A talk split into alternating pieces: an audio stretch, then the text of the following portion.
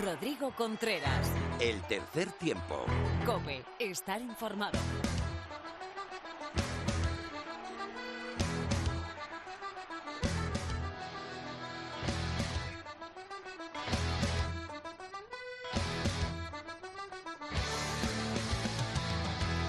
Hola, ¿qué tal? Bienvenido, bienvenida a una nueva entrega de tu programa de rugby en la radio. Estás en el tercer tiempo.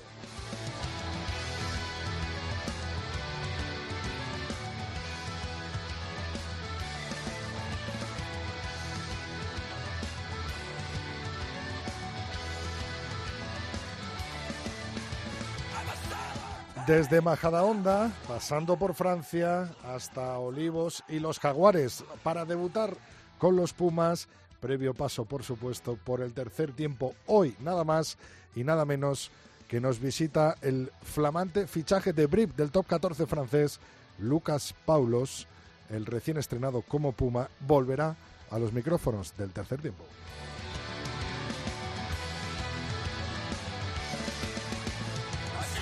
Empezó por fin la Liga Iberdrola y toda la actualidad del rugby femenino nos la trae Lorena López. También contaremos con un tertulión formado por Felipe Rodríguez y David García de Misiones Deportivas. Luis Fuente nos trae un nuevo capítulo de rugby en tiempos difíciles. Conectamos con Mar Álvarez para una nueva lección y un nuevo consejo. Y por supuesto que cerramos nuestro programa con el Simbin de Phil.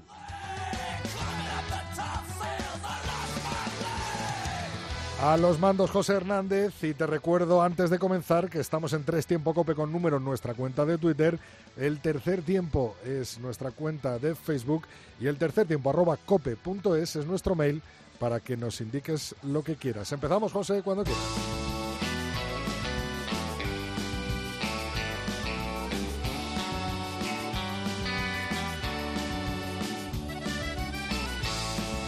Mucha, mucha actualidad que contar. Lo primero, la quinta jornada de la División de Honor Española con los siguientes resultados. Universidad de Burgos, 39, Unión Esportiva Samboyana, 22. El Burgos, la Universidad de Burgos Aparejos, es, es equipo semifinalista de Copa del Rey. Independiente Rugby 14, Brasquesos Entre Pinares 40. Ampordicia 28, Cisneros 16, Silvestre en El Salvador 48, Guecho 19. Barça Rugby 51, Les Abelles 21 y Lexus Alcomenda Rugby 47, Ciencias, Universidad Pablo Olavide 3.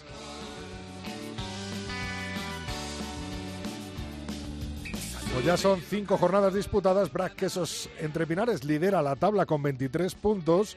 Lexus Alcomenda Rugby le sigue a tan solo 2 puntos 21. Barça Rugby es tercero con 19 y Universidad Burgos bajo cero eh, tiene 18 puntos y ocupa la cuarta posición. Completan los seis puestos de honor el Silverstone El Salvador con 17 y el Lampordicia por abajo cierran Ciencias Universidad Pablo Olavide con 3 e Independiente Rugby Club con 0.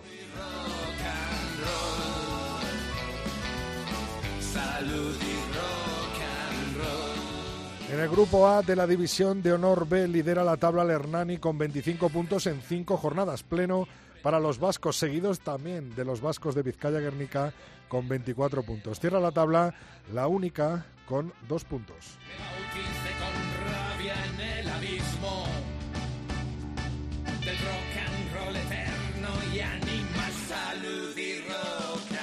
En el grupo B de la División de Honor, el CAU Valencia es primero con 25 puntos, pleno para los valencianos, seguidos también de los mediterráneos de la Vila con 23 puntos. Cierra la tabla el Buc Barcelona con 0 puntos.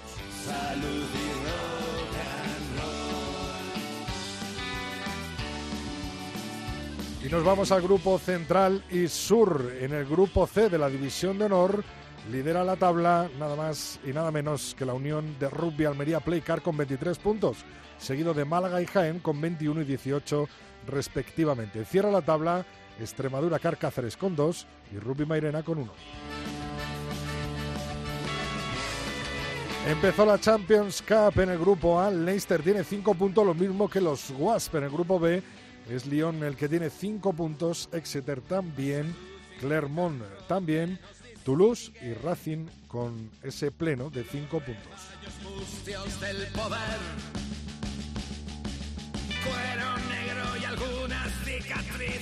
Y nos vamos a la Challenge donde London Iris también cumplió eh, su expectativa al conseguir una victoria con cinco puntos, los mismos que el Benetton Rugby, los Ospreys y los Leicester Tigers. cierra la tabla la Gen eh, con cero puntos, los mismos que Castres Olympique, Stade Francés y Brive y Newcastle Falcons.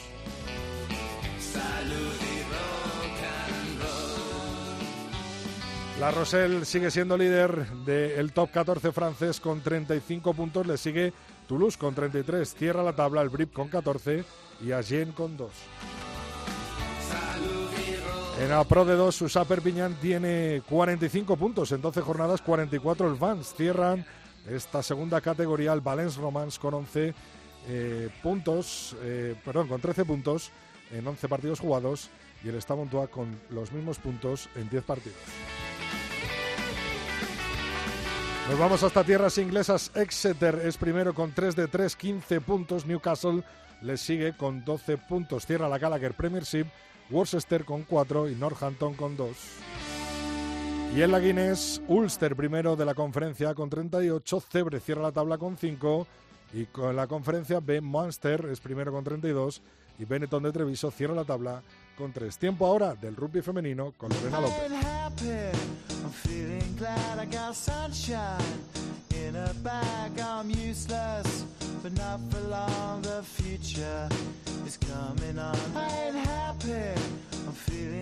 Hola, hola Lorena, muchas felicidades, ¿eh?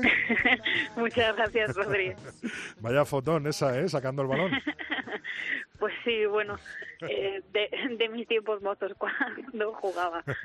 Oye, Lorena, eh, por fin empezó la Liga Iberdrola, ¿no? Eh, estamos muy contentos todos. Pues sí, han pasado más de nueve meses desde el último partido. Como bien sabéis, el coronavirus nos dejó sin semi, sin final, sin play-out. Pero bueno, eso ya ha quedado en anécdota porque la Liga de Verde la vuelta y además lo ha hecho con unos favoritos que no han defraudado. El primero y el segundo clasificados de la pasada temporada, el Corteva Cocos Rugby y el Majada Onda, eh, ganaron con bastante solvencia sus encuentros eh, del sábado ante el Olímpico y el Pozuelo, eh, Olímpico de Pozuelo y Les Abelles respectivamente. Las sevillanas, que son las vigentes campeonas, recibieron a las Olímpicas, eh, en una cartuja muy poco habitual, en una cartuja silenciosa. Pero bueno, esto es culpa del coronavirus, claro. Eh, dominaron el encuentro marcado eh, por la actuación de su delantera y de sus conocidos choricillos, que yo sé que esos te gustan a ti, Rodri, que son esos malls interminables. Y también por una muy acertada... de los choricillos, ¿eh? Nunca. No, eh, bueno, yo a ver, los choricillos yo creo que eso es cosa más sevillana y sevillanas de veteranas. Yo no ah, sé si lo seguirán utilizando, pero si tú en el campo contra las sevillanas oías el van a hacer un choricillo era que ibas que la delantera iba a sufrir. Pero bueno no solo vimos a su delantera que obviamente tuvo muchísimos aciertos también una muy acertada actuación de sus tres cuartos eh, liderada por su zaguero por Cristina Cabas. Pero bueno Rodri para tres cuartos la del Olímpico que puso en aprietos a la defensa sevillana en más de una ocasión demostrando lo bonito que se puede que puede llegar a ser ese rugby más táctico. Pero bueno finalmente el partido, como te he dicho, terminó eh, con un 22 a 7 favorable para, para las sevillanas. El equipo que más ha destacado en un marcador este fin de semana ha sido el Majada Honda, que es ese primer rival de Les Abelles, de las recién llegadas. Las madrileñas dominaron en un encuentro que terminó 72 a 5, es decir, bonus ofensivo incluido para las madrileñas. Las valencianas no pararon de luchar en ningún momento pero las reinas eh, sacaron lo mejor de su delantera y de sus tres, cuartos. Vamos, eh, María Losada, por ejemplo, que salió del banquillo, posó tres marcas y su segunda centro, María Álvarez, que llega de la cantera de Getafe, también resultó bastante letal para la defensa naranja y blanca. Eh, jugaba a favor de las madrileñas, todo hay que decirlo, que eh, tenían una experiencia ya acumulada, y es que las majariegas sí que han podido disputar, eh, no sé si dos o tres amistosos, pero vamos, que ya son mucho más partidos que, que la mayoría el domingo llegó el, momento del choque de trenes de la, de la jornada, que fue ese encuentro entre el CRAT Residencia Rialta y el Sunset Club. En este duelo de dos equipos que, obviamente, bueno, y más si vimos eh, cómo terminó la, la, temporada pasada, tienen claras pretensiones de meterse en play-off. En play el CRAT eh, comenzó dominando con dos ensayos de Isabel Martí y de Alejandra Fernández y ya desde ahí no dejó de dominar eh, lo que se refiere al marcador. Un marcador que, por cierto, terminó 17 a 10. pero bueno, las de San Sebastián de los Reyes tuvieron varias oportunidades en las que pudieron darle la vuelta o por lo menos empatar el encuentro. De hecho, hubo eh, dos encadenamientos de bastantes fases de tanto de, de, delanteras con tres cuartos que concluyeron con la apertura a las alas, que además fue uno a cada ala, y podían haber sido eso, como te digo, ese ensayo que hubiese llegado al, les hubiese llevado al empate, pero bueno, al final se nota que hay imprecisiones por la falta de rodaje y les jugó una mala pasada en ese arranque liguero, pero bueno, aún así se llevan eh, los, el bonus defensivo por el esfuerzo realizado en el Viña. El último partido fue el Complutense Cisneros, que recibía al otro recién ascendido, que es eh, la Viva Ibar Rugby, que ganaron también por 41 a 24. Aún así, bueno, las vascas sorprendieron bastante porque consiguieron pasar cuatro ensayos y demostraron un juego muy serio ante uno de los equipos más consagrados de la competición. Pero bueno, las colegialas tuvieron que remontar un ensayo en los primeros instantes y desde ahí ya no soltaron el acelerador. Y bueno, gracias a eso se llevaron un más que merecido bonus ofensivo eh, con nada más y nada menos que siete ensayos, Rodri. Madre mía. Está la cosa calentita. Tremendo, sí, sí, sí. Este fin de semana no hay Liga Iberdrola, ¿no?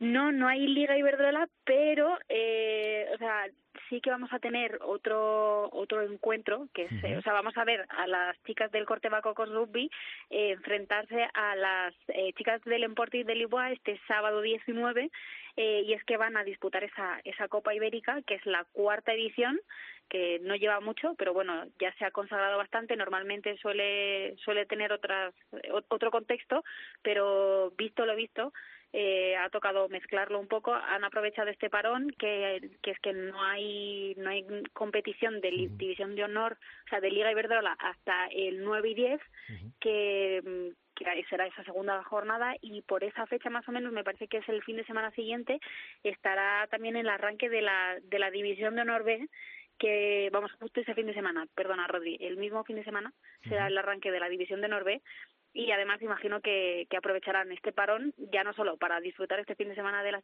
corte Bacoco Rugby, sino para, para limar, como te decía, esas, esa falta de rodaje que hay, porque había, este fin de semana se han visto claro, se han visto eh, contactos que a lo mejor no tenían la calidad adecuada, placajes altos eh, o errores de manejo, pero vamos, que le van a venir estas tres semanas. Yo creo que van a ser como el, el momento clave para animar y para ya mostrar lo mejor en la Liga Verdrola, que, que, vamos, tenemos una jornada, solo una, y ya te digo que va a estar bastante reñida. Eh, ¿Qué te iba a decir? De las ligas internacionales está todo parado menos la Premier, ¿no? La Premier sigue su curso, ¿no? La Premier 15, ¿no? Pues sí, el, el pasado fin de semana vimos tres partidos bastante, interesantes. El Bristol Bears eh, perdió ante el Gloucester Warriors Women en 12 a 15. El Exeter Chief de Patri y de Bimba perdieron 7 a 14 ante Lowbrook y las Sales Women perdieron también 8 a 30 ante las Wasps. Eso deja a las Harlequins que se adelantan un pelín en el en esa tabla, eh, pues cinco puntos por encima con 35 puntos de las segundas que son las Saracens y siguen cerrando las chicas del Durham eh, Stars con cero puntos. Pero bueno, este fin de semana tenemos más y mejor. Eh, va a ser eh, un cierre de año bastante, bastante interesante Así que nada, este, además son los cuatro, tenemos cuatro partidos el, sábado, así que el sábado es un día perfecto para encerrarse en casa con una mantita y un ordenador bien puesto para ver mucho rugby femenino. Eso es. Bueno, Lorena, pues lo hablamos el martes todo que viene, ¿vale? Muchas gracias. Hasta el martes que viene.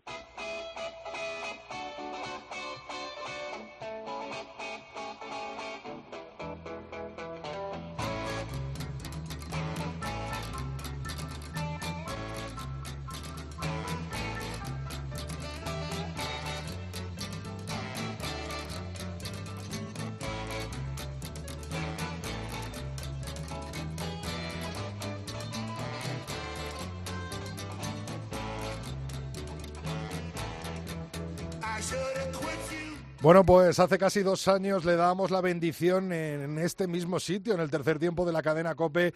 Él estaba ya en la órbita de los Pumas antes de debutar con Jaguares. Y bueno, pues ahora mismo le pillamos exactamente en el aeropuerto de Buenos Aires, camino eh, de vuelta a Francia, al rugby francés eh, que probó siendo muy jovencito, saliendo de Majada Honda y tras su debut con Jaguares, con Pumas, eh, empieza una nueva etapa, podríamos decir, en Brip como Medical Joker recién fichado por el equipo de Top 14 francés. Nada más y nada menos que tengo el honor de volver a recibir en los micrófonos del tercer tiempo de la cadena COPE a Lucas Paulos. Lucas, muy buenas, enhorabuena. Hola, Radio, muchas gracias. Eh, madre mía. Muy contento de estar acá de vuelta. lo que ha llovido en dos años, ¿eh? Sí, y tanto. Una pandemia, debut en los Pumas, un año Super Rugby, final de Super Rugby. No, Australia, la verdad, en cuarentena, le ganamos los All algo histórico. La verdad es, en dos años qué rápido y que cuántas cosas pasan, ¿eh? Eh, Lucas, eh, qué pena no haber debutado en el partido anterior, ¿no? Contra All Blacks en esa victoria. sí, la verdad que hubiese sido increíble, ¿no?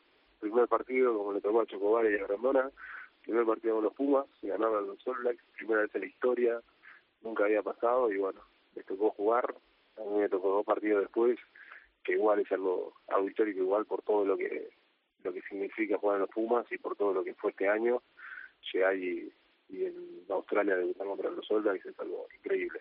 Además, Lucas, eh, bueno, completo todo, ¿no? Por el primer partido, eh, aunque se perdió con los All Blacks, después empate, llevas un empate, una derrota, te falta la victoria con los Pumas, eh, con una tarjeta, o sea, eh, casi has cumplido todo en dos partidos, solo te falta la victoria, ¿no? sí, que bueno, justo falta lo más importante, ¿no? Ganar un partido, pero sí, la verdad que tuve, tuve la suerte de jugar de titular el primero contra los All Blacks, a lo que no lo esperaba nunca. Capaz sí me esperaba llegar a, jugar algún minuto, entrar en algún minuto de suplente, como en el último partido, pero no me esperaba arrancar desde el arranque y jugar 60 minutos y y que los entrenadores tengan la confianza de dejarme 60 minutos en un partido como el que fue. Eh, la verdad que, que era un partido que se nos podía dar y no se nos dio por muy poco. Es verdad que los últimos 20 minutos ellos marcaron la diferencia, pero el partido era muy parejo hasta los hasta los 60, 65 y después se, se dio vuelta para ellos. Pero se podría haber dado vuelta para nosotros completamente. Madre mía, Lucas. Eh, ¿Qué te dijo el mister? Me imagino cuando, cuando te puso de inicio, eh, la cara sería un poema totalmente. ¿Es tan duro como le pintan? Sí, y la verdad que Mario, Mario es Mario. Yo, como soy chico y tengo la, la competencia de jugadores que son muy importantes en los Pumas, eh, tanto Mati, Marcos, Lengua, o sea, Mati, Marcos, eh, Lavaní y Petty son jugadores que llevan muchos años jugando los Pumas y yo me veía muy lejos y lo hablé un par de veces con él. Eh, en ese momento la cara de, de Mario fue, viste, como no estaba tan lejos, tenés que confiar un poco más en vos nada más. Eh, eso es algo que, que siento que sí que, se, lo, se, le veía en la cara, como, mira, podía jugar acá, tenete fe. Qué bueno, Lucas. Bueno, eh, darte la enhorabuena. ¿Cómo surge lo de Brib, este Medical Joker eh, que estás a punto de, de, estrenar, como quien dice eh, en el conjunto de Francia? Vuelves al rugby francés tras tu paso y salida de Majadahonda, ¿no? Sí, volvemos, volvemos, así es. El, el país acá en Argentina está bastante complicado con todo de la pandemia. Jaguares y el rugby argentino se está, se está rearmando, reorganizando y a nosotros nos tocó estar en el medio, eh, muchos de los jugadores eh, se fueron en junio y ahora en enero todavía no se sabe qué, qué torneo vamos a tener y si va a haber uno de nivel, entonces por, por futuro nuestro y por futuro de los Pumas, los jugadores quedamos liberados y, nos dejaron buscar otras otras puertas, otras ventanas. Y a mí me pareció esta en Francia, eh, volver al rugby francés, en un, en un club del Copa 14, la verdad que es algo muy bueno, que tiene algo por lo que pelear, que eso también influye bastante y la verdad que muchas ganas de, enfrentar este desafío y de seguir creciendo. Eh, Lucas, ¿te ves jugando el Mundial en Francia el 2023? Sí, ¿no? Y vamos, vamos paso a paso, ¿no? Primero llevo dos partidos de Pumas, no, y en dos partidos me echaron en uno, así que no, no sé qué tanto, qué tanto podemos aspirar, pero vamos paso a paso. Primero vamos a ser un, muy buen jugador en, en tratar de llegar lo más alto con el club que se pueda, y después que me llamen para los Pumas y sumar minutos ahí. Obviamente que es un sueño jugar un partido mundial con los Pumas, o sea, ya es un sueño jugar un, un partido, eh, jugar un mundial es, es otra cosa, es mucho más, y, y obviamente que, que lo tengo ahí. Vamos día a día, pero el objetivo lejano sí, si se puede decir que es uno, es ese. ¿Y a, y a España le, la ves jugando en Francia 2023, Lucas? Y la verdad que España creció mucho en el último en el último tiempo en lo que respecta al rugby. Eh, tuvo muy buenos partidos. Es cierto que tiene un, una competencia complicada. El, el, el, ingreso de los, de los equipos europeos, el pierde, ponele, no es fácil para entrar a, competir. Yo estoy seguro que muchos de los equipos de Europa le podrían hacer partido a Estados Unidos o, Uruguay en, en, su caso, tanto como Samoa, Tonga, eh, son, son equipos que, que pueden hacer competencia y, y, la verdad que está en su mano completamente. Si, si siguen entrenando y siguen el camino por el que vienen, podrían llegar perfectamente. Me imagino, Lucas. Sería una locura, ¿no? Hombre, eh, ¿sigues teniendo contacto con, con tus colegas de acá, de Majadahonda, de todo? Sí, obvio que sí. Tengo muchos amigos que, que juegan, tengo un par de amigos que juegan en, en División de Honor, tengo un par de amigos que juegan en Francia, que juegan para España. Eh, la verdad que tengo bastantes amigos que, que quedaron acá en España y que, y que la verdad que son muy buenos amigos y ahora cuando vuelva me voy a cruzar con ellos seguro, así que Qué bueno. por ese lado estoy contento y, y sí, ojalá que ojalá cruzarnos en, Ojalá cruzarnos en, en, el Mundial 2023. ¿Te imaginas con, con, con, quién, contra quién te gustaría jugar de tus amigos en España? Eh, y me encantaría jugar contra Tommy Munilla. Qué bueno. Me encantaría. El, el medio crown. En medio, sí, sí, sí. sí. Eh, Su hermano Facu, me imagino. Eh, el, el, hermano de Facu, exacto. Claro, claro, claro. y ahora que estén jugando en, en España en, en primera, no, no tengo muchos más sí que tengo un par que pueden llegar a llegar, que, que tienen todas las cualidades perfectamente para jugar para España, y es cuestión de tiempo y de ganas de ellos, pero por ahora Tommy ya sé que jugó y, y sé que puede ser un firme ahí, así que si cruzarme con Tommy sería, sería muy bueno. Eh, bueno, Lucas, me imagino que el número 868 no se te va a olvidar ya en la vida, ¿no? ¿Dónde tienes guardada esa camiseta con una cap de, que pone Pablos en la espalda y que vimos en las fotos? Tengo, tengo tres camisetas, la verdad, dos por el primer partido y una por el por el último sí. y obviamente una es para mi viejo, una para mi hermana y una para mi vieja que son las personas que, que más me acompañaron en esta vida y que me, me impulsan a seguir jugando y a, y a, seguir creciendo así que se las di a ellos sé que papá la va la va a colgar en casa mamá la va a tener guardada en un cajón y se la va a poner para dormir y mi hermana creo que se la va a tatuar en el pecho porque no creo que se la saque nunca. Para ver los partidos de los Pumas, ¿no? Con ella puesta, qué grande. Obviamente. Para, para todo la lleva. Qué grande, Lucas. Si no se la lleva a laburar, mi hermana es un milagro. ahí, ahí, presumiendo de hermana mayor o pequeña. Mayor, ¿no? Yo, no, mayor, mayor. mayor mi hermana sí. Jugaba en España también, jugaba los Juegos eh, en Beijing, al Segen. Qué bueno. Con los Juegos Olímpicos de la Juventud. Qué bueno, qué bueno, qué bueno. Bueno, pues habrá que entrevistarla algún día también, a tu hermana. Oye, Lucas, lo último, la última, y, te dejamos embarcar ya en el avión camino de, de Francia desde Buenos Aires. Madre mía, qué lujazo tenerte aquí eh, en el día de hoy, en, en, el mes de diciembre. Me acuerdo que fue en esa Navidad 2018-2019 cuando hablamos. Vaya quilombo que te has tenido que, bueno, vosotros, todos los jugadores, ¿no? en Argentina, sí, después de esa victoria con los All Blacks. ¿Cómo viviste todo eso tú recién debutado con los Pumas y el quilombo con el Capi, con Petty, con, con Socino? Madre mía, la que se montó, ¿eh? Con todo, la verdad que sí, todo bastante, bastante complicado, pero eso nos unió más todavía. Fueron tres meses en Australia y en ningún momento ninguno del equipo se tuvo alguna disputa o alguna pelea. Siempre, siempre nos uníamos más y cada minuto que pasaba estábamos más unidos y queríamos estar más tiempo entre nosotros y pasó esto y el equipo reaccionó de una forma increíble apoyando completamente a los jugadores que, que estaban pasando un mal momento así que la verdad que me sorprendió capaz esto no pasa en, en todos lados que los equipos son más un equipo y nosotros éramos más una familia que estaban haciendo algo o sea uno de tu familia estaba recibiendo un unos palos gigantes, tremendos de todos lados, y nosotros salimos a bancarlos a ellos, así que la verdad me, me encantó. Fue un momento malo, pero increíble también por otro lado. Y al final eso hace crecer como equipo, me quedo con eso, ¿no? De que al final os unió más que separaron, ¿no? Todo Así el tiempo. Es. Así es, justamente. es, es lo que pasó, nos unimos más y, seguimos creciendo. La verdad que es el objetivo de, de este seguir creciendo y cada vez estar más unidos.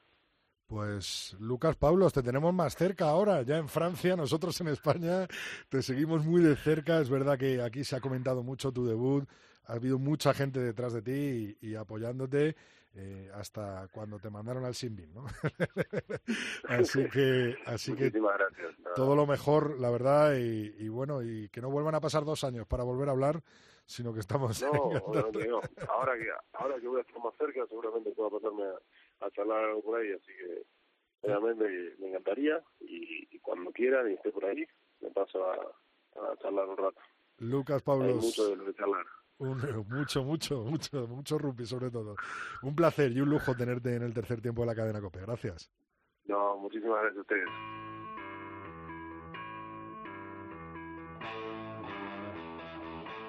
Rodrigo Contreras. El tercer tiempo. COPE. Estar informado.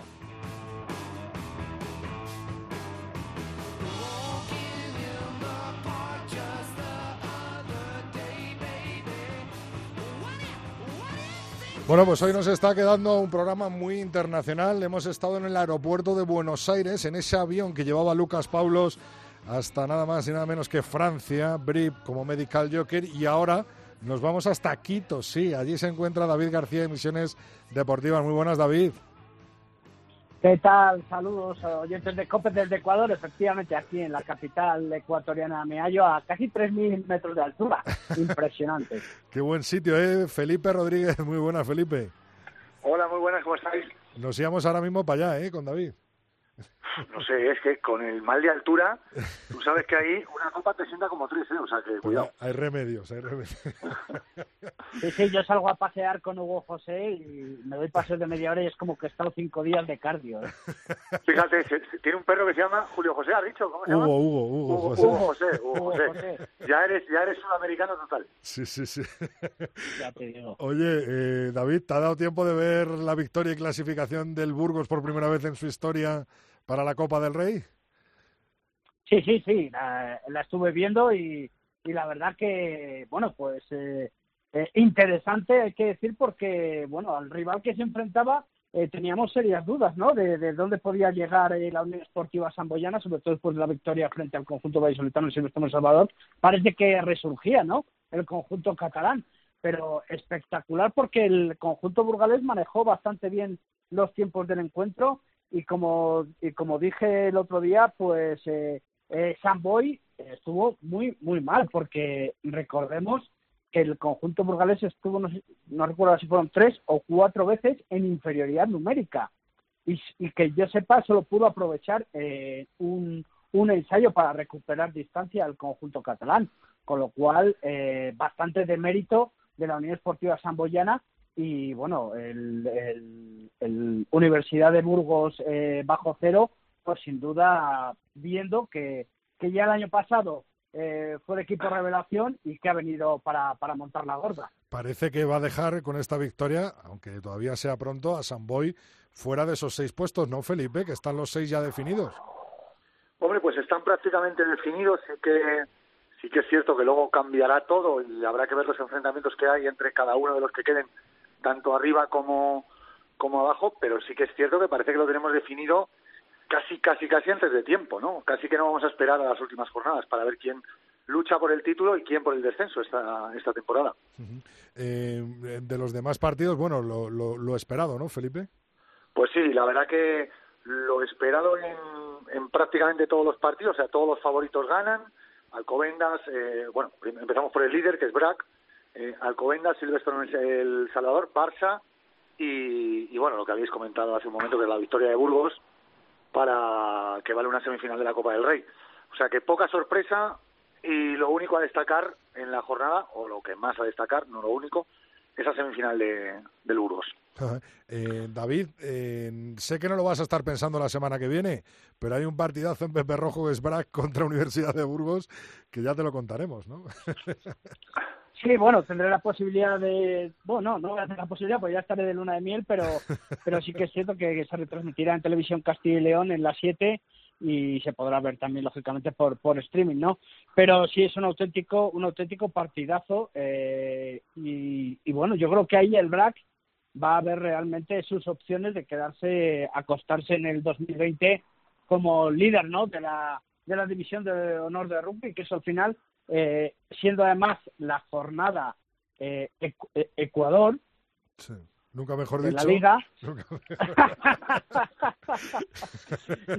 pues eh, va a decir mucho porque hay que recordar que esta liga regular son eh, 11, 11 jornadas. La siguiente será la sexta, como decimos, esa intermedia de la liga y va a dar el, campeón de invierno, con lo cual pues sería eh, anímicamente para los de Merino pues un factor muy importante. Y antes de que pases, a mí me sorprende también mucho, eh, que lo quería comentar, es el partido de Sabelles. Estamos, sabemos que el, que el equipo catalán, el Barça Rugby, es un equipazo, pero eh, Les Sabelles eh, eh, cometió muchísimos errores defensivos. Bueno, eh, creo recordar que recibió tres ensayos seguidos de Pablo Ortiz en apenas 15-16 minutos y bueno, eso fue lo que rompió auténticamente el partido.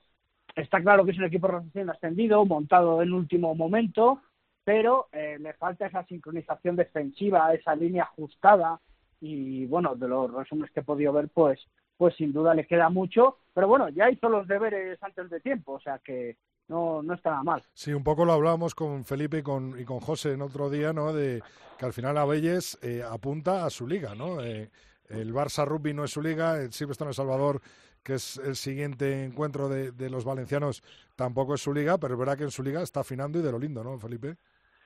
Hombre, vamos a ver, esto que dice David, pues es un poco capitán obvious, ¿no? Eh, pues obviamente, claro, sí. ha tenido errores defensivos porque es un club que viene de abajo y que en principio juega peor que el Fútbol Club Barcelona y si encima se tiene que desplazar, pues pues pierde contra el contra el Barça Rugby. Eh, Les habéis está amarrando los puntos que necesita. Y es cierto que en su campo, sobre todo, y con rivales de su liga, que es lo que apuntaba Rodrigo, pues sí está funcionando bien. Lo que pasa que de momento, y es cierto que no es su competición, pues le va a costar sufrir mucho salir fuera de casa y además eh, jugar contra rivales que están para jugar en la parte, para disputar la parte alta. Con lo cual, eh, a Belles no me parece ninguna sorpresa que pierda de la forma que perdió en, en Barcelona. Aparte que jugó con, con Elso Rives, que es, ha sido un grandísimo jugador, eh, de rugby de este país, internacional con el 15 León, pero que ya a lo mejor pues es un jugador que está para echar una mano y no para ser el apertura titular de un equipo de división honor. Eh, David, antes de, de despedirte, porque Dime. el roaming no lo pagan los, los jefes, eh, esta semana seguramente conozcamos el calendario de, del 15 de León. Eh, ¿Crees que puede ser fundamental para la fase clasificatoria eh, de los de Santi Santos? ¿Crees que eh, nos puede afectar? Se barajan varias posibilidades entre febrero, marzo y luego julio. Mm, julio, bueno, eh, ¿crees que, que, puede ser eh, fundamental para, para, la fase clasificatoria del 15 de León? Hombre, claro. Eh, bueno, hemos visto cómo, eh, pese a la pandemia y, el inicio de la liga tardío y etcétera, Santi Santos ha, ha, mantenido un calendario de concentraciones más o menos adaptado y pactado eh, y, y, que le ha venido muy bien.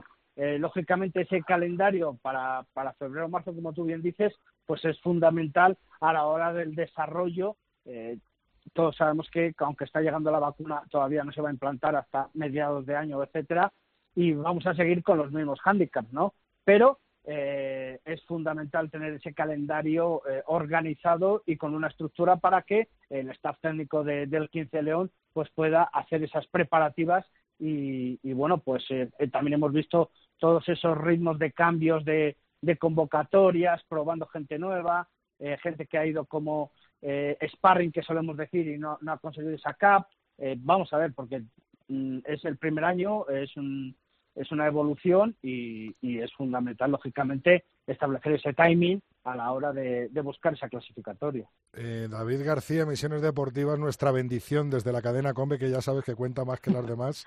Y... Cuenta doble. Nada, un beso muy gordo para tu futura mujer y nos vemos a la vuelta, por supuesto. Esto me va a costar un chuletón. Ahí donde, ¿cómo se llama? Venancio, ¿cómo se llama lo de las afueras de, Venancio, el lagar de Venancio. El lagar de Venancio, ¿no? ahí, en el lagar. Sí, sí, Felicidades, sí. David. Un abrazote muy grande, ¿eh? Un Bueno, abrazo, ya, David. ya sabéis que estáis to- todos invitados para la boda en España. La- aquí me caso por lo civil y en España por lo penal. Ahí, ahí, ahí, ahí. Ahí, ahí. Estaréis invitados a la boda eclesiástica, por supuesto, todo- todos los eh, colaboradores de Tercer Tiempo COPE y, y os recibiremos con gusto Patricia y yo y celebraremos un gran día. Grande, Muchísimas gracias por las bendiciones de la, la cadena de ondas populares. Un abrazo grande. Oye, Un Felipe. beso, hasta luego. Hasta luego, Felipe. eh, lo que le adelantaba con David, ¿no? El calendario puede ser fundamental, ¿no? Para el 15 de León, el que Sí, vamos a va a ser tan fundamental. Mira, te voy a decir una cosa y paro aquí. Voy a demostrar acabar por de qué empezar, estoy ¿cómo vas a parar? como voy- no, no, voy a demostrar porque estoy como colaborador en el tercer tiempo de COPE, más allá de meterme con Teto y con la gente de Valladolid, que me hace mucha gracia. Pero voy a demostrar por qué Rodrigo Contreras me llama y no llama a otro, por ejemplo. Mira, el calendario debería marcar una última jornada entre el primero y el segundo de los últimos dos años. Es decir, Georgia y España. ¿De acuerdo? Bien. Eh, por clasificación general de los últimos dos años, el primero es Georgia y el segundo España. ¿Qué significaría eso? Pues que España jugaría un último partido con una Georgia, dentro de unos años, virtualmente clasificada. ¿Me sigues? ¿Hasta ahí? ¿Lo he explicado bien? Efectivamente. Por lo que, eh, en teoría, Georgia no iba a dar eh, el resto que podía dar Exactamente, no nos va a poner o no nos debería poner eh, pues, eh, pues Sí. muchas dificultades porque ya estaría clasificada para el Mundial y no es lo mismo una selección que se juega la clasificación que una que ya está clasificada. Hasta ahí lo tenemos, ¿no? Sí. Bueno, ahí me recuerda a Bélgica que tampoco se jugaba mucho, ¿no? En el partido contra España. Bueno, pero eso es lo de menos. Sí, eso sí. es lo de menos.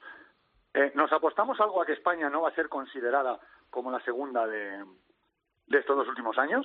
Para- o sea, es decir, Para que ese no- último partido no sea España-Georgia. Exactamente, va a seguir siendo Rumanía y Georgia, que es lo que ha venido siendo en los últimos años.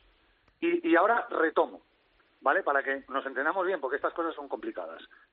Históricamente, el calendario de la, de la, de la REC ha sido, del Seis Naciones B, ha sido, se ha dejado para la última jornada el partido entre el primero y el segundo, entendiendo que es el más importante y demás, ¿no? que, ha- que ha- históricamente ha sido Rumanía-Georgia. ¿Qué te apuestas a que va a seguir siendo Rumanía-Georgia en vez de ser España-Georgia? No, parece que, parece que estás ahí en las... En las Yo dejo ahí la apuesta. Las- Yo dejo ahí la apuesta. Debería ser España-Georgia la última jornada. España-Georgia el primer año y Georgia-España el segundo. O al revés. ¿Crees Pues que yo, sigo- yo que- pienso que va a ser Rumanía-Georgia. ¿Y crees que se va a jugar todo entre febrero y marzo eh, como debería ser lo normal? Sinceramente, Rodrigo, eso ya me da igual. Sí, o, sea, es- Eso ya me da igual. o sea, que se juegue Pero en julio, que, se clave- juegue en la marzo. clave- Sí, ¿no? Es ese último partido que recordamos que no es este año, sino sería el siguiente. Exactamente. Bueno, este año sería la ida y el siguiente la vuelta. Efectivamente, efectivamente. Bueno, pues vamos a ver, ¿no? Vamos a ver qué, qué decretan y a ver si ese último partido es España-Georgia o no. Yo me apuesto Aún contigo así- las cañas de antes de la comida de, de la boda de David en Valladolid a que ese partido va a volver a jugarse Rumanía-Georgia cuando debería ser España-Georgia. Bueno, vamos a ver, vamos a ver qué, qué pasa. Oye, por cierto, no sé si tiene algo que ver con lo que ha puesto Pepe Ibáñez, nuestro compañero, al que mandamos un abrazo muy fuerte, que, que está ahí en chapa y pintura y, y pronto le tendremos aquí, que se avecina algo bastante gordo. Estar atentos el viernes, eh, que nos mirarán de todo el mundo. Bueno, no sé si tiene mucho que ver. Yo sé, yo no sé el jefe lo que lo que se trae Claro, entre manos. Te no lo sé. digo de verdad, ¿eh? Ha puesto Y eso arroba que estoy- 22, la revista verdad, y eso que 22. estoy a su lado, ¿eh? Eso Claro. que estoy a su lado, pero de verdad que esto del viernes, y sabía que me lo ibas a preguntar, Sí. no tengo ni idea de lo que está tramando, ¿eh? Te lo digo de verdad, ¿eh? No y no es por meterle emoción jefe, al asunto ni nada, te lo digo de verdad. Digo, para que dejaras una pildorita, pero no, no tienes ni idea. Es que no puedo, o sea, no puedo porque no lo sé, o sea, no, no porque no quiera, ¿eh? sino sabes que te dejo algo ahí, ¿no? Te, Sí, sí, te sí. tiro el primer capote, siempre te lo Claro, digo. claro, claro. claro. Pero de verdad te digo que en este caso, y sabía que me lo ibas a preguntar, eh, no te puedo decir, no te puedo adelantar nada. Bueno, pues mira que he hablado hoy con Pepe, pues habrá que volver a hablar con él de aquí al viernes, a ver si suelta algo no. O esperamos al viernes a verlo eh, en 22. Eh, Felipe, una última pregunta. Eh, ha tocado David el tema de eh, gente que está probando Santi, gente que todavía no ha llegado a debutar, eh, gente que esperamos que venga eh, pues del nivel de Fred Kersey, por ejemplo, se me viene a la mente, o del nivel de Charlie Malí o, o Guillaume Rouet, puede ser, ¿no? Que ha sido lo que nos han acostumbrado en estos últimos años. Eh, ¿Crees que va a ir con todo, no? Eh, Santi a esa fase del REC eh, clasificatoria para el Mundial, ¿no? ¿Crees que va a traer Sí. de, de Francia todo, no? Sí, sí, sí, sí, sí, sí, sí.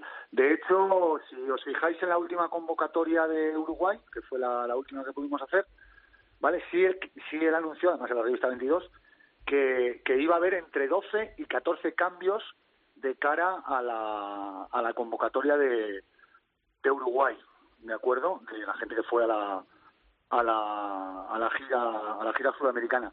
Además, anunció a dos talonadores y de verdad que no, claro, como no hablamos de Rafael Ibáñez, pues tampoco los nombres me suenan tanto, ¿vale? Y sí me los contó Santi Santos. Habló de dos talonadores que pueden venir nuevos a la selección, dos talonadores top 14, ¿eh? te estoy hablando, que pueden venir nuevos a la, a la selección española o que estaban interesados, muy interesados en venir y que ya habían, habían hablado con ellos. Con lo cual sí que yo espero, ya te digo, o sea, si, si Santi habló de 12, 14 cambios para ese partido que no se jugó ante Portugal, pues a lo mejor nos encontramos a muchos a muchas caras nuevas, muchas más, incluso más de 14 para estos estos primeros partidos de Selecciones B. Eh, ¿Qué te iba a decir? Eh, habla mucha gente, por lo menos a mí me preguntan, eh, por Segons, eh, la apertura y el tres cuartos de París. ¿Le ves? No está en, ¿No los está planes la lista? de- ¿No está en la lista de Santi? No está, no está. Bueno, pues No está. veremos. Si a última hora, oye, esto es como todo, eh, cuidado. Si a última hora se puede incorporar, yo estoy seguro que Santi lo va a incorporar porque sabéis que él es de la opinión de traer a todo lo mejor que se pueda traer según el reglamento. Pero Segons no está en la lista de, de Santi Santos o en la cabeza por lo menos. Bueno, pues nos has dado bastante chicha, ¿eh, Felipe? Vamos a ver quién paga las cañas de, de Bueno, la, la, de que he podido, ¿eh? David. Oye, que igual, igual lo del viernes resulta que es lo de Segons, ¿eh? Dice José, que no lo sé. Ah, bueno, Pero de bueno, verdad, mira, pues eh, sería bien de a- verdad, no, no, de verdad que a la vuelta de Uruguay, por lo menos información de la vuelta de Uruguay de la selección, Segons no estaba en la lista de Santi Santos. Bueno, pues Para el partido ante Portugal, por lo menos. vamos a ver, vamos a ver qué pasa, vamos a ver qué pasa con ese calendario, con ese último partido que apuntabas tú, si será España-Georgia o Rumanía-Georgia, y vamos a ver la, la lista de jugadores de la que hablaremos hablo eh, largo y tendido durante el mes de enero, y antes de ese campeonato europeo que ya cuenta como clasificación para el Mundial. Eh, hoy, programa de estrellas, has estado tú, Felipe, David desde Quito, Lucas Pablo, no, es que vamos, vamos, no, no puedo pedir más, ¿eh? Bueno, programa de estrellados, o sea, un, saludo, un abrazo enorme para, para Luquitas, al que, al que tuve el placer de, estar con él en la selección madrileña, la verdad que, es increíble, ¿no? Ver un chico, un chico como Lucas estar donde, o sea, verle estar donde está. Y nada, ahí dejo mi, mi apuesta, que es lo primero, eh, nos la van a liar en el calendario, y la última jornada no va a ser España-Georgia, sino va a ser Rumanía-Georgia, y dos, pues eh, lo que he dicho, los dos talonadores nuevos que van a venir a, al 15 de León. Venga, pues apuntado queda. Gracias, Felipe. Un abrazo grande.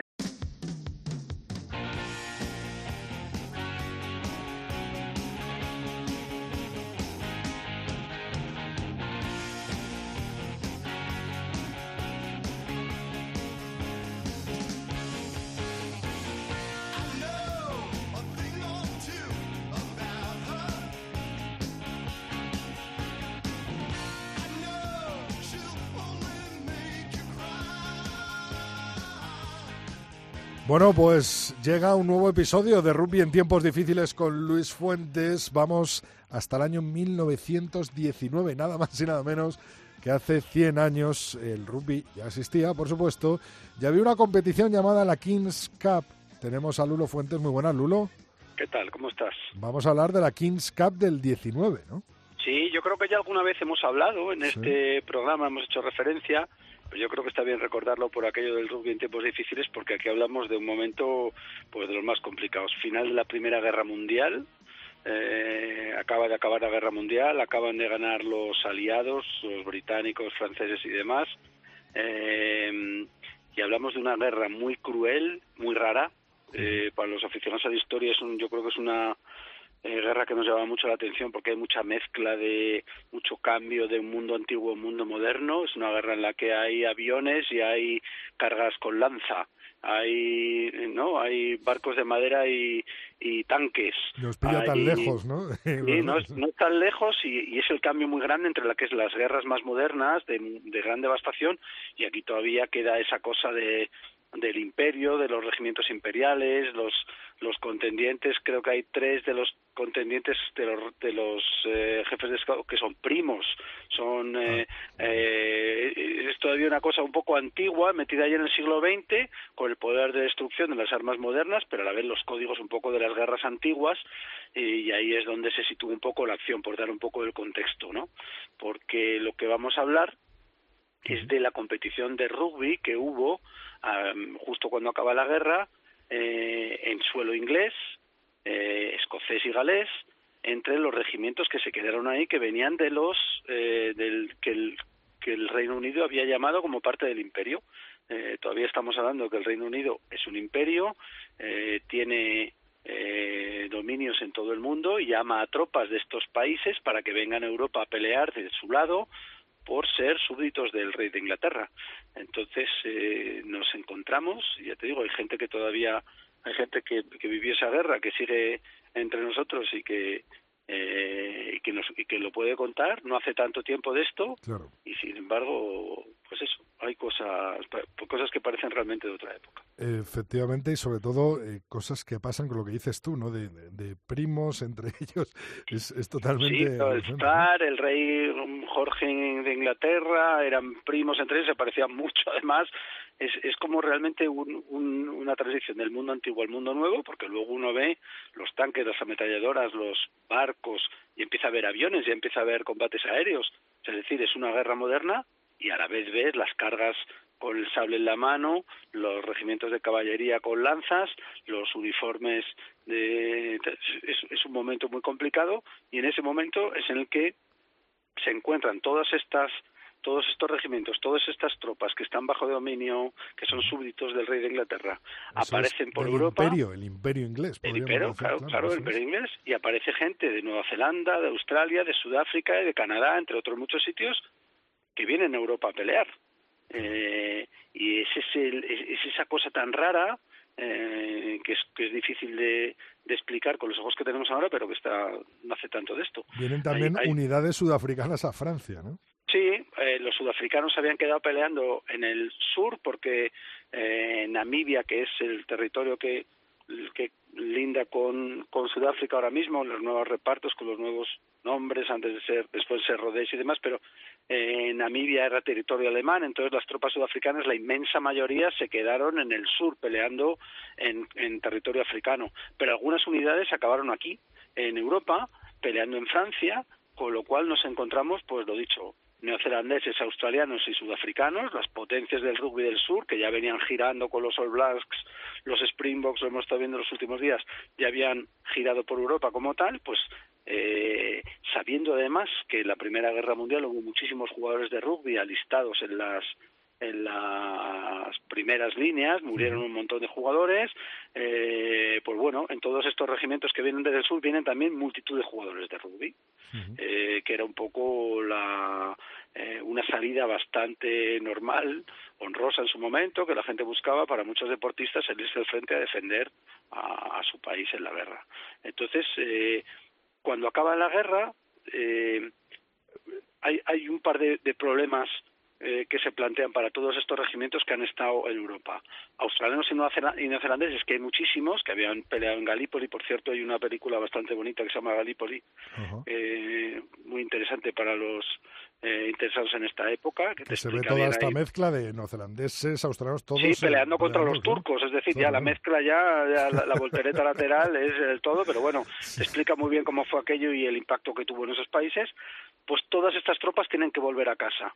Se quedan en, en Reino Unido y tienen que volver a Australia, Nueva Zelanda, Canadá, Sudáfrica, pero claro, no hay los medios de, no hay las vías de comunicación que hay ahora mismo, hay que ir en barco y eso tarda en un montón de tiempo los barcos en ir y volver, con lo cual pasan muchos meses eh, en, en, territorio británico. Y a la vez pasa una cosa, que justo eh, ya a principios de siglo ya empieza a haber algún movimiento de independencia de muchos de los territorios más que tienen más peso dentro del Imperio Británico, incluido estos países de los que estamos hablando, y durante la guerra además se exagera bastante este sentimiento de independencia. Curiosamente, como vienen a pelear a territorio extraño, no saben muy bien qué hacen aquí, pero pelean juntos los neozelandeses eh, y los australianos por un lado, los canadienses por otro, como digamos que hay un sentimiento de nacional que aflora bastante fuerte. Y ahí es donde Jorge V de Inglaterra, ¿no? Eh, propone. Ahí, exacto. Ahí los ingleses es donde ven una oportunidad. tenemos por un lado un montón de, de gente aquí que va a estar unos meses, muchos de ellos son jugadores de rugby, tenemos el público inglés que no ha visto rugby los últimos años por la guerra y que está con muchísimas ganas de ir a partidos y de pasarlo bien y de olvidarse un poco de las calamidades.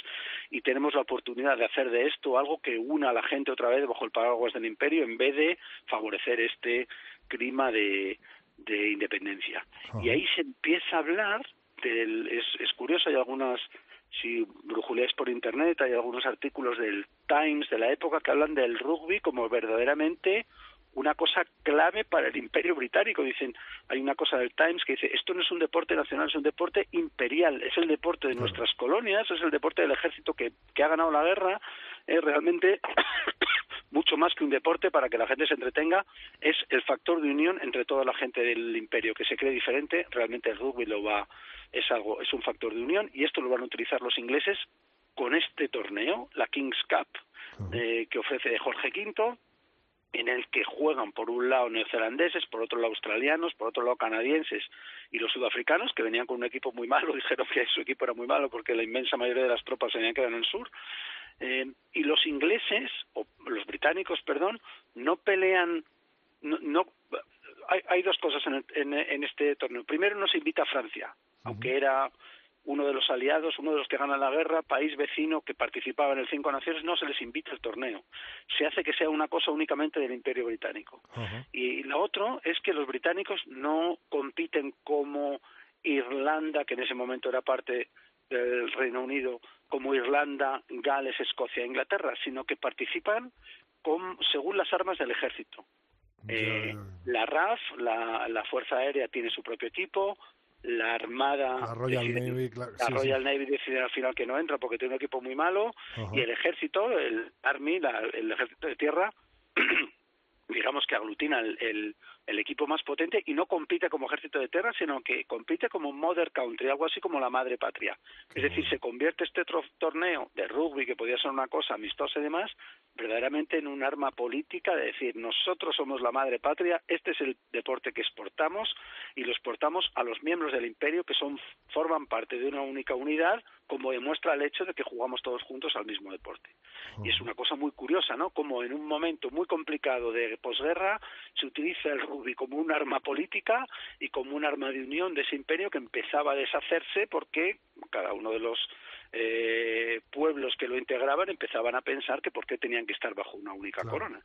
Así que al final, bueno, ya lo hablamos en su momento, se juegan un montón de partidos, juegan todos estos equipos, al final está la RAF, es decir, el Ejército del Aire, eh, Mother Country, que es el, Ejército de Tierra, eh, Australia, Nueva Zelanda, Canadá y Sudáfrica, juegan todos contra todos y al final quedan los dos primeros con una, empatados con una única derrota Nueva Zelanda y Australia que juegan un partido final en Twickenham que es otra puesta en escena total con el rey, con el presidente de Nueva Zelanda, con la plana mayor del ejército, con la grada llena y se hace de eso todo un eh, una puesta en escena de lo que es el Imperio Británico. Curioso como el rugby, que digamos pasaba por allí, se convierte en ese momento, en este momento tan complicado, con Europa devastada, en un factor de unión cuando parecía que se deshacía. Era todo un quilombo tremendo, ¿no? Claro, claro, sí, sí, sí. La verdad es que esto es una época. Une al Imperio inglés, claro, británico. Claro, por lo menos lo intentan y duran juntos un tiempo. Justo después de la guerra ya hay la guerra de independencia de los irlandeses pero vamos, los, el imperio inglés es el imperio que más ha durado del, de la historia precisamente porque tuvieron esa habilidad de manejar ciertas cosas, de aprovechar que el Pisuerga pasa por pues Valladolid y el, y el Támesis por Londres para eh, juntar a la gente en torno, entre otras cosas, a un, a un campo de rugby y hacer a la gente pensar que estaban mejor juntos que separados. Por cierto, Lulo, historia de rugby política. Eh, me ha sorprendido con la lección porque no sé si sabes que hoy cumpleaños Paul Simonon. Ayer nada caramba. esperabas, oír a los clases y nos vamos a quedar más cerca de casa. Además, con el tema que hemos hablado, nos vamos a quedar más cerca de casa. Vamos a ver cómo, cómo nos despedimos, José.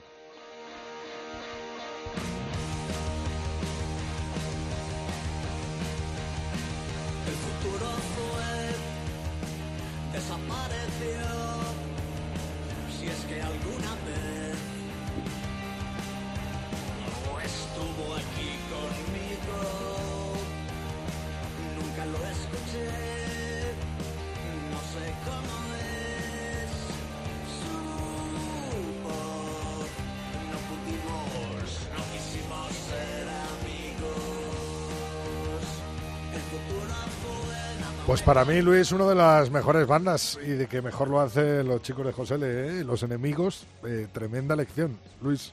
Y, para mí también. Y la verdad que los he elegido por dos, por dos, por varios motivos.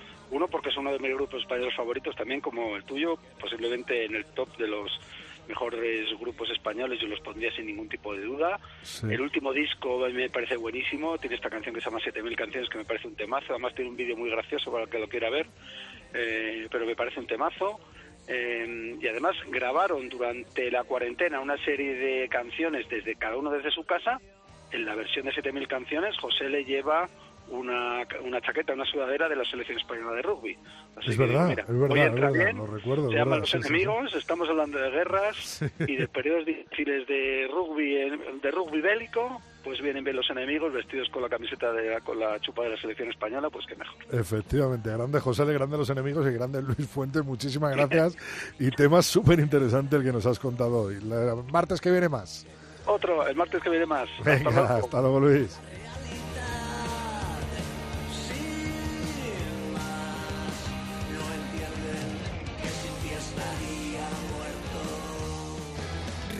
Contreras. El tercer tiempo. Cope. Está informado.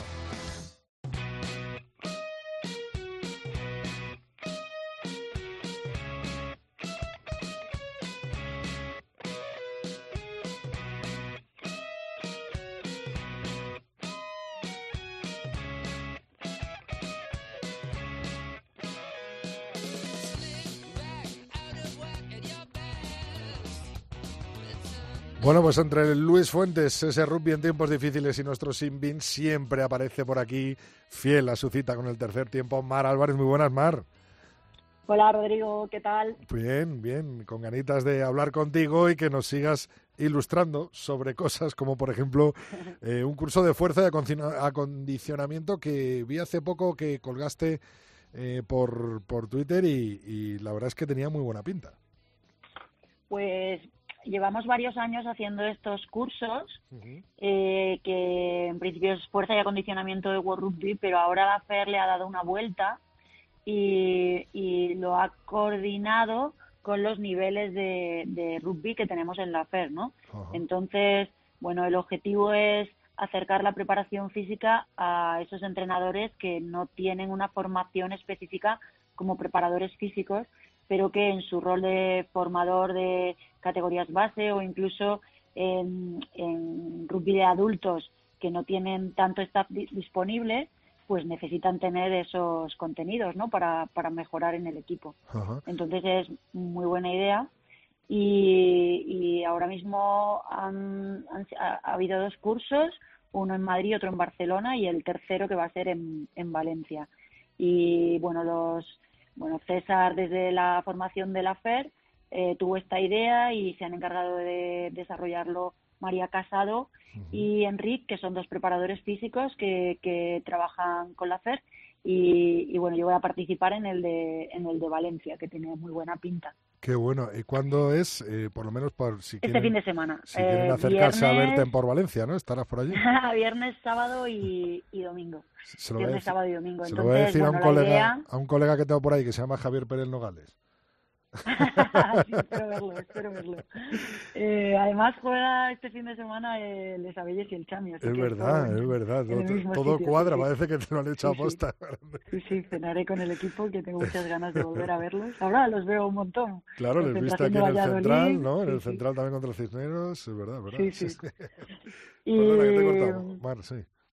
No, y la idea es, eh, bueno, pues hacer muchos más de estos cursos que, que están funcionando bastante bien y entonces tiene como varias partes, una parte orientada al rugby base, que es de sub 6, sub 6 a sub 12, otra parte a lo que llamamos rugby juvenil, que es sub 14 a sub 18, y luego una tercera parte orientada a un tercer módulo orientado al rugby senior. Y, y, nada, y bueno, pues mm, está funcionando bien, tiene muy buena pinta y yo creo que es interesante para la gente que a lo mejor son preparadores físicos, se queda un poco corto porque es como iniciación un poco de, contenidos generales, pero mira, lo han hecho algunos preparadores físicos de otros deportes y bueno, pues les mete un poco en cómo trabajamos en el, en el rugby. Pero bueno, sobre todo está orientado a entrenadores y entrenadoras que, que no tienen esta formación. Sí, sobre todo de, de ese inicio, ¿no? Esos primeros pasos, ¿no? Exactamente. Qué bueno, qué bueno, Mar. Pues sí, lo veo buena idea. Hay que felicitar a César también, ¿no? Porque ha sido uno de los... Está trabajando un montón, creando ideas todo el rato. Qué bueno. Así que... Qué bueno, qué bueno. Bueno, los dos primeros han sido dos cursos de orientados a, a, a entrenadoras eh, dentro del programa de, mm, ¿cómo se llama? De, bueno, una academia de liderazgo femenino que tiene la FED. mujer puede ser o algo sí, así. plan, plan Nacional de Mujeres en Rugby se llama. Ah, qué bueno. Y, mm, y nada, y bueno, han tenido bastante éxito. Los dos profes, María y Enrique, son muy buenos y bueno, lo tienen todo súper estructurado y muy bien. Está, Qué bueno, Mar. Oye, eh, antes de despedirte, hemos hablado durante el programa de, de, lo que puede afectar el calendario que estamos a puntito de conocer, ¿no? del Campeonato Europeo a la selección española. ¿Crees que puede afectar mucho los emparejamientos, el último partido que se juegue, si se jugará todo en febrero, marzo, habrá que esperar a julio? ¿Cómo crees? Quería pedirte un poco tu opinión. ¿Cómo crees que puede afectar pues, al 15 de León? Que hemos barajado ahí como un, como un montón de escenarios y, y mm, pensado cuáles son los pros y contras, depende de lo que saque, está a punto de salir, no sé si sale esta tarde o mañana. Y, y bueno, parece que, que hay una parte que jugaremos en febrero, en febrero sobre todo en marzo, y, y luego tal vez junio, o sea, julio, perdón, julio, lo que nos daría una posibilidad de tener a muchos jugadores eh, trabajando juntos en junio, o esa sería nuestra intención. O sea, dentro de lo malo podríamos jugar con eso. Pero bueno, es, hemos intentado sacar eh, la parte buena de cada una de las opciones. Así que hasta que no lo sepamos, no, no podemos ver qué es lo que nos viene mejor o lo que nos viene peor. Vamos a ver eso. Si tienes que preparar dos ventanas a tope, una a tope o lo que. Sí, sí, sí. La verdad este año, como parece que todo es adaptabilidad. O sea, todo crear ideas nuevas y cosas así, porque como eh, hay tantas cosas nuevas, no vale claro. lo que hacíamos antes. Bueno, pues así se aprende también. Mar, muchas gracias. Sí, sí, sí. Hablamos el martes bueno, que viene. Hasta el martes. Venga, Adiós.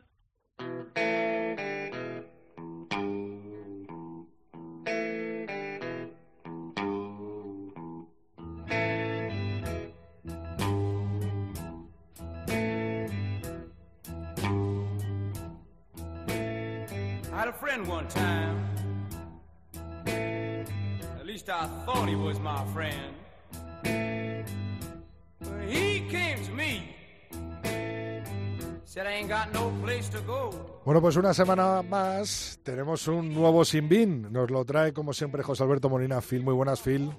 Buenas tardes, Rodrigo. Hoy 15 de diciembre, tras el obligado descanso cívico-religioso de primeros de mes, nos encontramos con esta edición quincenal del Sinbin. Hoy, convendrás conmigo, es toda una vorágine de noticias en las que casi miramos con melancolía y nostalgia los tiempos en los que nos preocupábamos apenas de esperar por estas fechas el Cinco Naciones y de las andanzas de nuestros clubes por la división de honor, los que estuvieran allí, o por la competición que fuera los demás y cualquiera que fuera a su vez la denominación de la misma.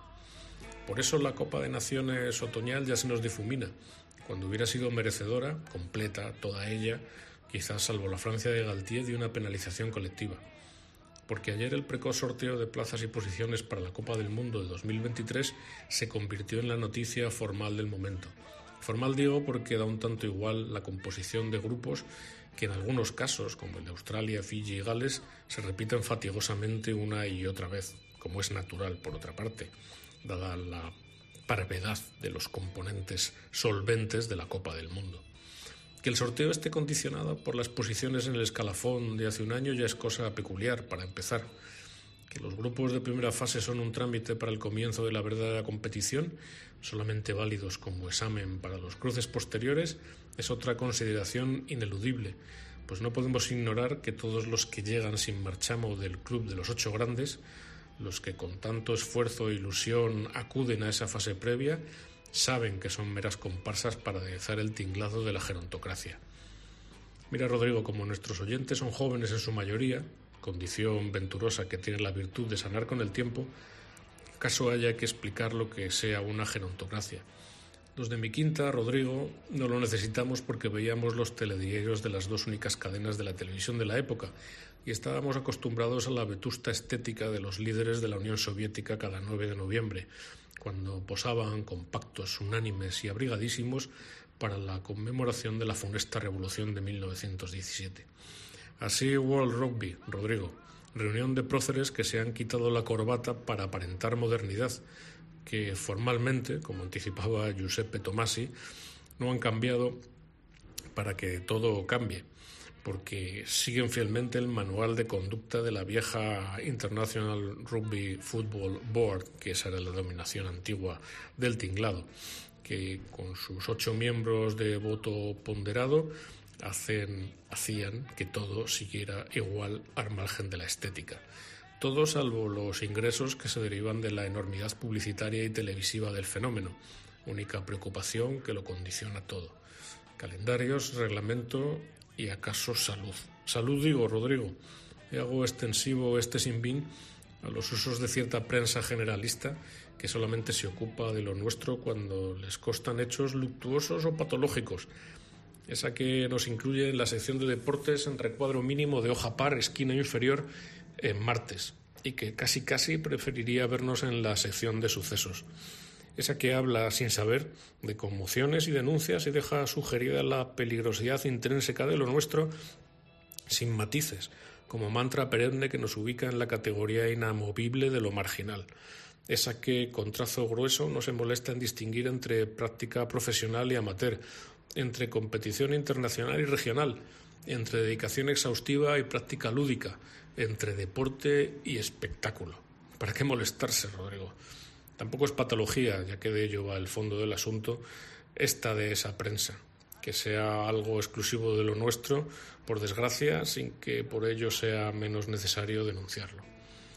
Así que, Rodrigo, concluimos con esto porque se nos va acabando 2020 y habrá que ir pensando en epílogo, que no anticipo optimista, calidad que quisiéramos preeducar, ojalá, de 2021, aún con muchas dudas. Rodrigo, hasta la próxima. Pues muchas gracias, Phil. El martes que viene un nuevo Sinbin en la sintonía del tercer tiempo.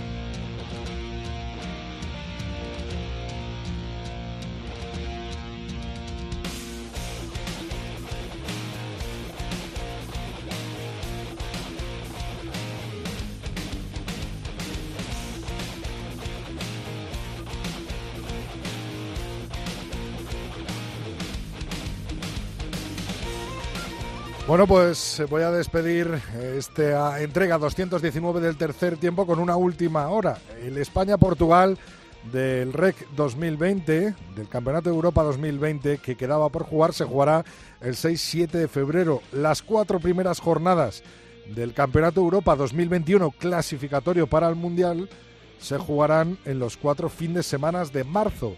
La quinta y última, esa que nos hablaba Felipe, se jugará en julio. Así que esta información está recién salida del horno de eh, Rugby Europe. Gracias a Osendo Rugby por facilitárnoslo mientras estábamos grabando este mismo programa. España-Portugal, 6-7 de febrero del anterior Campeonato de Europa, cuatro primeras jornadas del 2021 Campeonato de Europa en los cuatro fines de marzo y la última en julio. Recordándote que estamos en Tres Tiempo Cope con número en nuestra cuenta de Twitter, Tercer Tiempo Cope nuestra cuenta de Facebook y el tercer tiempo arroba cope.es nuestro mail. Me despido de ti. La semana que viene tendremos un último programa del 2020. Por supuesto que te esperamos rodando el oval, rodando el melón en la sintonía de Cope. Rodrigo Contreras. El tercer tiempo. Cope. Estar informado.